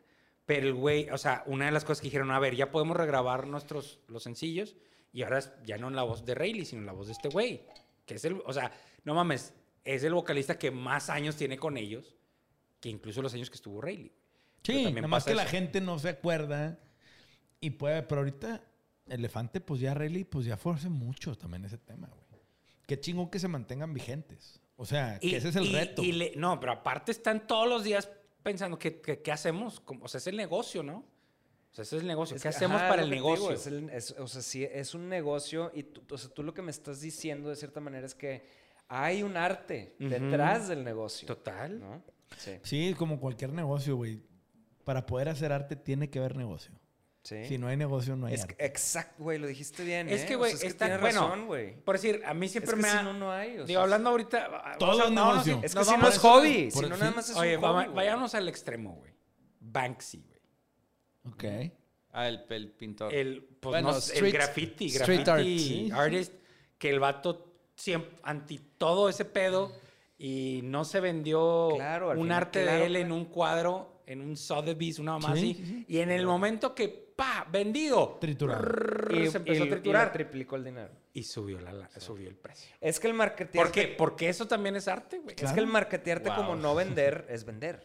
No, Sí. y dos, O sea- ese güey fue contra el sistema. Ir contra el sistema como artista es un gran negocio. Es un y ese güey lo demostró haciendo Es ese como, pedo, la obra. Sí, pero subió el precio, güey. el, Sí. el- el documental, güey, de 30 Seconds to Mars. Sí, güey, Me dio contra Emi. tanta Sí, contra Emi y de que todo el sufrimiento y se, se termina y abajo es de que sacado por, por Emi. Sí, sí, sí. O sea, es parte de lo mismo. Es de se que, arreglaron, digo, al final de cuentas se arreglaron. Sí, Sí, se arreglaron, pero, es- pues... Esta historia, contarla, generará lana. Sí, Sí, vamos a hacerlo. lana.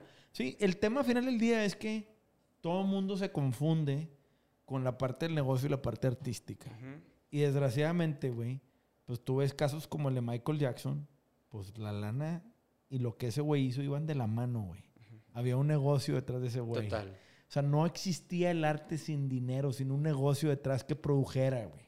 Güey, Entonces, eh, lo mismo con Luis Miguel y la serie y la gira, o sea, todo tiene un porqué. Y tú dices, gente, gente que conozco en la industria, digo, me la cuentan, no sé si así fue, güey, pero fue de que, a ver, cabrón, te estás quedando sin lana, necesitas lana y nosotros estamos viendo el negocio. Entonces, nosotros te vamos a pagar a ti una lana, como actor de película, Sí. güey. Aquí está tu lana.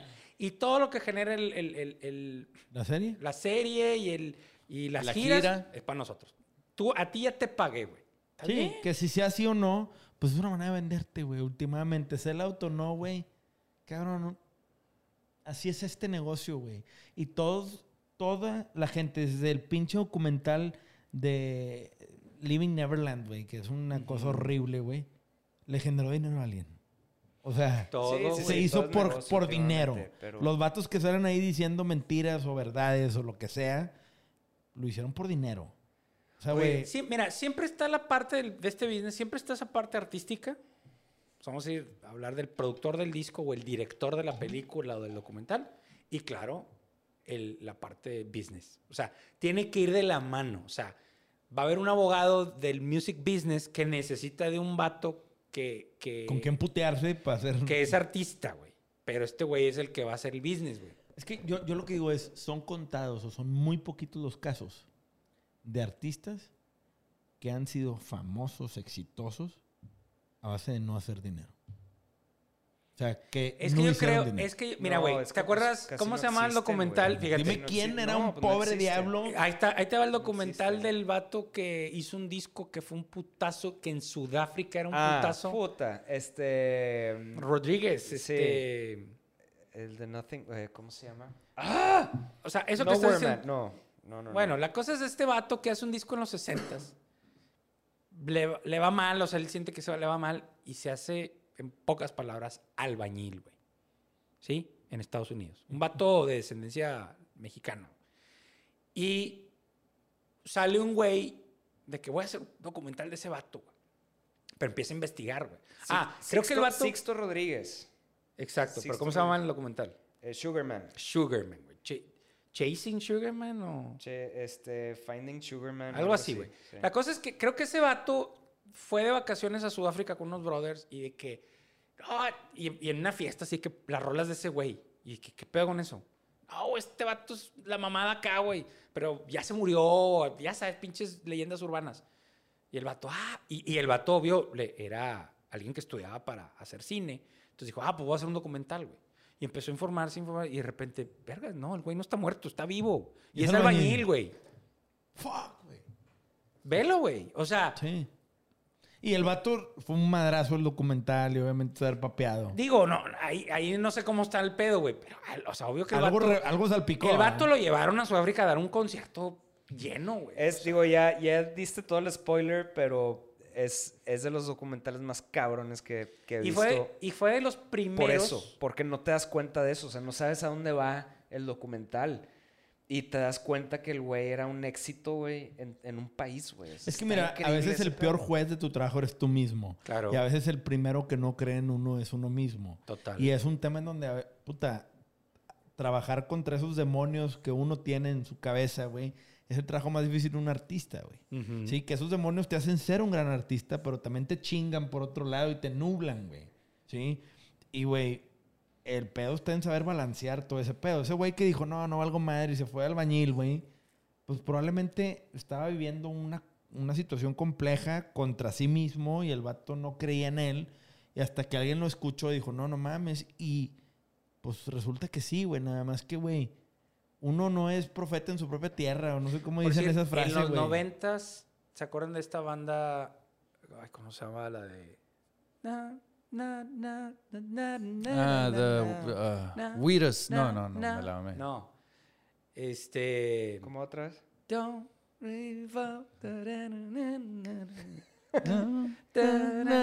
Ay, pinche, que al final dice algo de Marilyn Manson y Hanson. y- Ah, New Radicals. New New Radical. Ese vato fue al revés. Ese vato le pega bien cabrón ese disco Eh, y él dice, no, güey, esto no me gusta. O sea, él quería el pedo de artista acá y ve el pedo de la comercialidad y dijo, no quiero. no es para mí. No es para mí, güey. Que también se vale. Y se desapareció. Bueno, digo, nosotros que estamos hasta acá, dijimos, no, pues ya no sabemos nada de ti, compadre. Nada. Oye, Rojo, y por ejemplo, tú ahorita, güey, abriste un canal de YouTube, cosa que es novedad, cuando tienes 20 años haciendo mil chingaderas y pudiste haber sido pionero. ¿Qué te...? O sea, yo veo que el Rojo se aventó a hacer algo que, pues, no... O sea, tú eres muy conocido en la industria, Sí. ¿sí? Ya meterte a las redes sociales, ¿qué te incentivó? ¿La pandemia, a lo mejor? ¿O qué fue lo que dijiste, mi, güey? mi hija de 8 años, Paulina, que también tiene su canal. Ok. Paulina en Friends. Ah, güey. Subscribe. Subscribe. Sí. Paulina. Denle like. Sí. Saludos, like y, su- Y entonces me dice mi esposa Sandra, me dice, oye, ¿y si ella puede, por qué tú no? ¡Pum! Ah, me está retando. A ver, déjame suelto los platos que estoy lavando ahorita, güey. pa- Ah, sí. Déjame quito el mandil. pero te- Déjame te- quito el mandil, güey, para mostrarte. Te digo algo que me caga, güey. Que ahorita en TikTok estoy viendo, yo que sigo buscando cosas de producción musical y de chorro de chavitos ya dando tips. Que se vale, no, o sea, está bien. Pero digo, güey, no puede ser que un güey como rojo, güey, no esté. Pues Dan- es- o sea, tips. O sea, pues es que alguien, alguien que tiene experiencia. Sí, porque los chavitos de que... ¿Cuántas rolas has hecho? Tres, pero yo te voy a decir cómo. De que... No, güey. Fue un señor como el rojo que... Güey, Pero después me discos y- empiezan a decir la raza que, bueno, la raza que quiere el pedo más comercial. Oye, güey, mis videos duran, el más corto dura 30 minutos, güey. Pero claro, yo dije, no voy a ponerme en ese plan de que un tip y en cinco minutos explicarte algo. O sea, no, no se me da cómo explicártelo tan rápido. Sí. Y entonces hice toda la serie de una sola canción y explicando, pues tratando yo, no, y después me hice un poco máster en editar y cortar cada Sí, pendejada que decía. Y dije, güey, pues es que estoy hablando, he hecho demasiado choro, güey. Por eso te dije, güey, ¿hasta dónde llega la manecilla de tu reloj, güey? Porque aquí me quedo, güey. El, el comadreo con rojo Sí, está no, bien, cabrón, güey. No, y digo, qué chingón, güey, porque la neta, yo veo que obviamente tienes mucho que platicar, güey, por lo mismo de que tienes un chingo de experiencia, güey. Y la experiencia, yo siempre he dicho, güey, la experiencia para mí es cuando aprendes, cuando las cosas no te salen bien, güey. O sea, el cabrón que te diga, tengo mucha experiencia, hace que todo me ha salido con madres. Esa no es experiencia. La experiencia es cuando no te sale y tienes que encontrar maneras de arreglarlo y sacarlo adelante, güey. Sí, la experiencia es cuántas veces la has cagado y ha salido adelante el tema, güey. Porque la vida tiene errores, güey. Sí, el cabrón que te diga, no, a mí me ha salido todo con madre. Y por eso tengo experiencia desde que no, güey. No, tienes experiencia. a mí me tocó ver a Rojo dar un masterclass en Victoria Sí. Records y mezcló Saludos de Turquía. Una Saludos de desde Panda. Turquía. La mezclaste, güey, en 10 minutos desde Nah, From. Scratch. Algo así, o sea, No, estuvimos nada. siete horas ahí, ¿no, güey? No, no, no, pero o sea, en un ratito, vaya, o sea, en un, en un ratito llegaste a mezclarla y sonó mejor de lo que... Que la original. O sea, hicimos una B dentro del máster Sí. ya, güey. Entonces eso hablaba mucho como de la experiencia que agarraste. Sí, de en- cuando hiciste esa rola por primera vez, ahorita. 2012. Sí, Esa sí, es sí, sangre fría, 2012. se Eh, grabó. 2013. 2012 se grabó, 2013 No. salió. 2000, no, acuérdate. Pero- empezamos preproducción 2000, diciembre de 2012. Ah, y ok. grabamos, Grabamos- febrero, marzo 2013. Ok, es que no me acuerdo que me salió, pero... Pero para, llegar, para pero- llegar a ese pero punto, bueno, son es- sí, o sea, sí, pero para que, que siete Rojo años haya después, llegado a ese ocho años punto de en, en, un- en unos minutos hacer una mezcla que antes estuviera tardado tanto, fueron años de, Sí, güey. de miedos y de... Pero también, digo, pasan dos cosas. Uno, ya la habíamos, o sea, ya la habíamos trabajado la canción, Sí, entonces sí. vale madre, ¿no? Nomás le estoy mostrando a la gente. Dos, este, pues me voy a ir a la segura, voy a explicarle las cosas seguras, pero cuando yo, por decir, porque después hicimos Desierto Drive, y si tú me preguntas, ¿hiciste lo mismo que hiciste ahí? Te voy a decir, no. O sea, a ver, güey, empújate más y empújate más. Y si te acuerdas, las primeras de Desierto Drive, había un pedo ahí de frecuencia, vamos a llamarle, porque estaba experimentando, güey.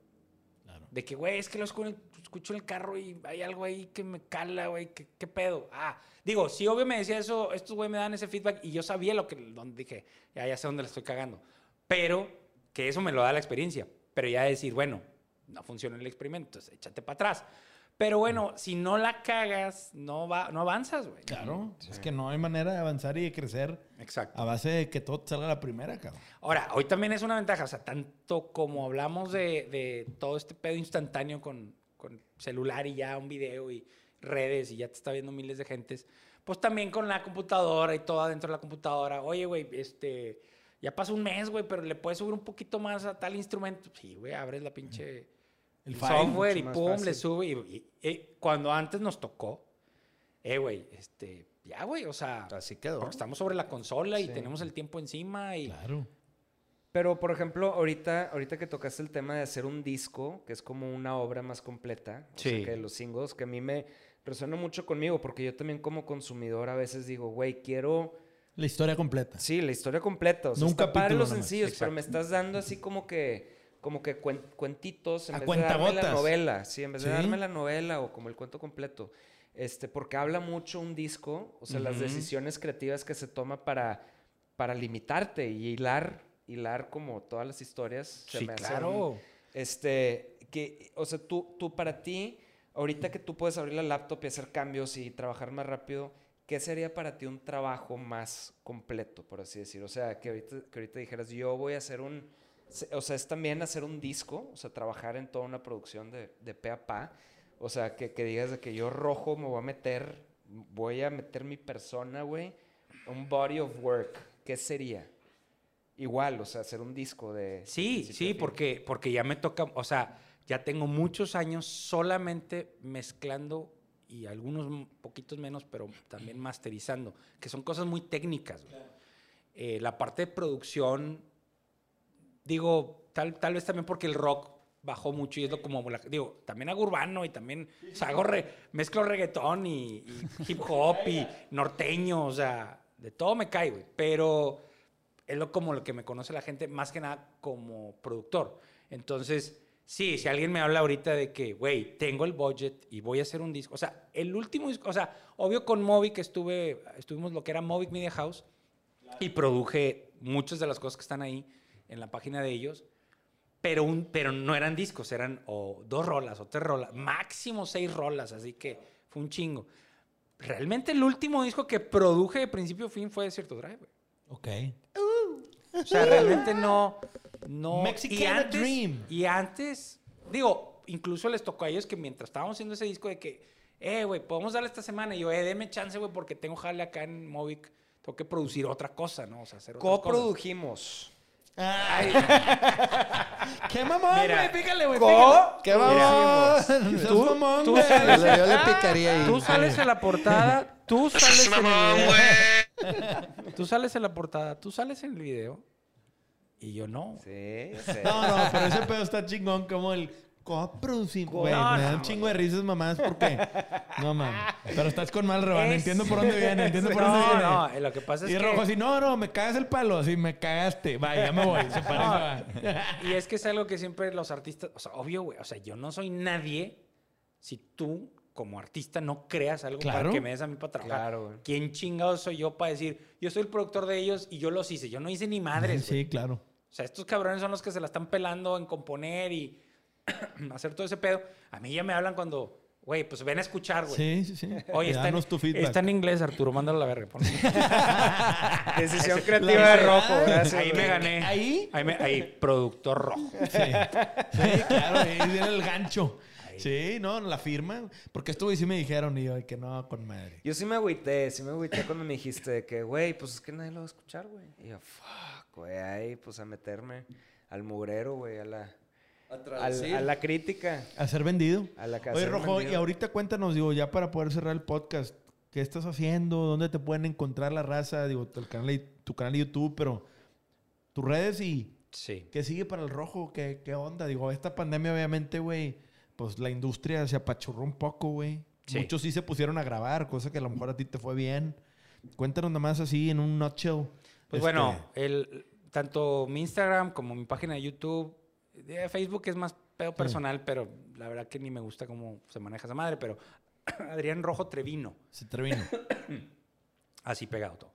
Este, pues la verdad, güey, sigo haciendo lo que llevo haciendo casi más ya de la mitad de mi vida, güey, Sí. profesional, güey, porque, digo, ves lo que me, me encanta y, digo, de buenas que hay gente que me busca para, para hacer eso, pero sí, ahí estamos. O sea, lo que hice fue. en- en- en- nos mudamos a, a- a donde viven mis suegros, hicimos un departamento y después hicimos como un jardín y en ese jardín hicimos como unos baños y en esos baños hicimos arriba como una oficinita y ahí es donde estoy. Cuartito chiquito y. Tu, tu zen.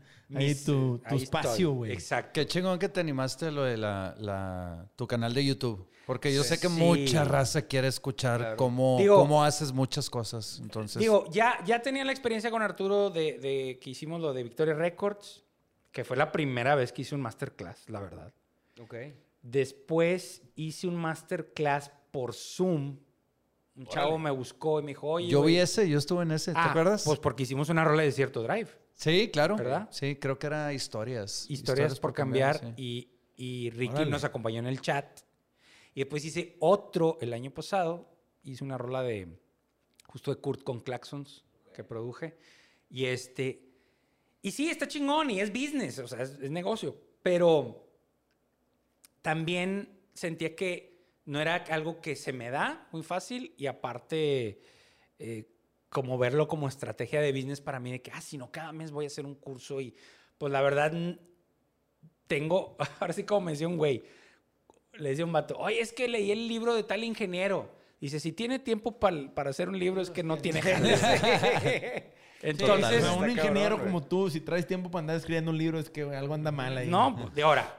Oye, que me puse a dar clases porque andan. No, pues ahorita con el. Puta, esas clases por el Zoom funcionan, güey. Hasta tuve gente de Centroamérica, Estados Unidos, Claro, un no güey de dudo. España, güey. Me dio pena que un día me puso el güey. Digo, en un momento puso el chat, oye, pues yo ya me voy porque me estoy quedando jetón, ¿no? Este, pero Sí, que me no quedó la espina, ¿verdad? me quedó la espina de decir, güey, es que, ah, porque había raza que me escribía, güey, yo no voy a poder asistir, no voy a poder verlo, el del Zoom, porque ese día tengo algo. Lo vas a grabar, güey. Y es un pedo, o sea, es un pedo porque uso dos computadoras, en una está la sí, sesión sí. y en otra está el Zoom y la cámara y el chat y dije, no, no lo puedo grabar, güey. Entonces me, me, me quedó la cosita, dije, güey, pues, aparte que mi vieja me dijo, oye, güey, pues sí. No, pero haces bien, güey, porque, o sea, hacen falta que, que gente que sabe como tú, que, que estén ahí afuera. No, y últimamente un poco porque... beneficia al negocio Sí, principal del exacto. rojo, que es hacer marca Sí. y es esparcir un poco la palabra con el conocimiento y la experiencia del señor para que también el nuevo talento conozca con quién se pueden llegar a recargar en un futuro, porque yo realmente creo que, güey, muchas bandas a veces no conocen al productor indicado, güey, y es un tema también de, güey, darle una escarbadita, cabrón. Hay mucha raza que se dice tener experiencia y pues no se arman ni al baño, güey. Sí, y creo que, güey, el rojo pudiera ser una gran ayuda para una banda que trae el budget, que trae algo de talento, pero necesita algo de guía. Y también alguien que esté dispuesto a decirte las cosas como son, in your face. Que yo sé que tú tienes ese estilo de you don't take shit. y que también tienes ese brazo izquierdo para decir, no me late, vamos a darle por acá, güey. Es en, es en español, cabrón. Come caca. ¿Sí? Y que, que, como dice Arturo, ay, golpe en el hígado, pero pues sí, tiene un punto, güey. Y hay que confiar también en, en la gente que, porque no es que no te quiera y no quiera que tengas éxito, es, güey, pues cabrón, o sea, este, este expertise, pues viene con un punto de vista y a veces uno no escucha lo que quiere escuchar y a veces eso es lo mejor, güey. Sobre todo como todo mundo te peina el ego todos los días Sí. como artista, güey, necesitas el espejito, espejito, ¿quieres ser más bonito? Tú no, pendejo, estás bien feo. Sí, Sí, peínate. El que, productor ah, es psicólogo también. Sí, claro, güey. De la banda y, Y es tienes una que saber chinga. cómo aventarte a decir las cosas, güey. Sin ser odiado, obviamente cuidando formas y todo, pero siendo firme, güey. Total. Y eso creo que el rojo ya tiene mucha experiencia en eso. Pues yo, yo lo poco que sé de producción musical y de pues, lo- todo lo aprendí de ti, güey. Entonces, este, si yo hubiera tenido un rojo en YouTube, güey, hace Ujú. 15 años cuando estábamos haciendo amantes que yo era, ¿cómo hago ese sonido, güey? Sí. Pues no sé, cabrón, tú pinche, búscale y... Y, y no sabía yo que, que- que todo se valía, que, que, pues me decías, es que con, agarra una uña de fierro, güey, con esa vas a sonar. Entonces era como, pues, la, la lesson of the day era Sí, güey. experimentar, güey, ¿sabes? Totalmente. Si todo eso lo hubiera aprendido con un poco más de confianza en ese entonces, hubiera, hubiera estado en, otro, en otra parte, güey. Entonces, qué Y- chido que te avientes a... No, y la verdad que también yo he aprendido gracias a, esta- Claro. a estas nuevas maneras, porque yo también veo videos de YouTube de otros güeyes. Más, Claro. si te chuteas bien mis videos, en- hago comentarios de que, ah, mira, este, este pedo que voy a hacer aquí con esta cosa, se lo agarré a tal güey. Exactamente. O sea, porque la neta, güey, o sea, no te voy a decir, yo soy original y todo lo descubrí yo. No, güey. No, o sea, no, no. ahora sí, como dice, estamos parados sobre los hombros de los gigantes, güey. Es como dice el refrán en inglés, ¿va? Standing on top of Se van pasando las antorchas. Se van las pasando, güey. O sea, pues sí, ni modo. y, así es.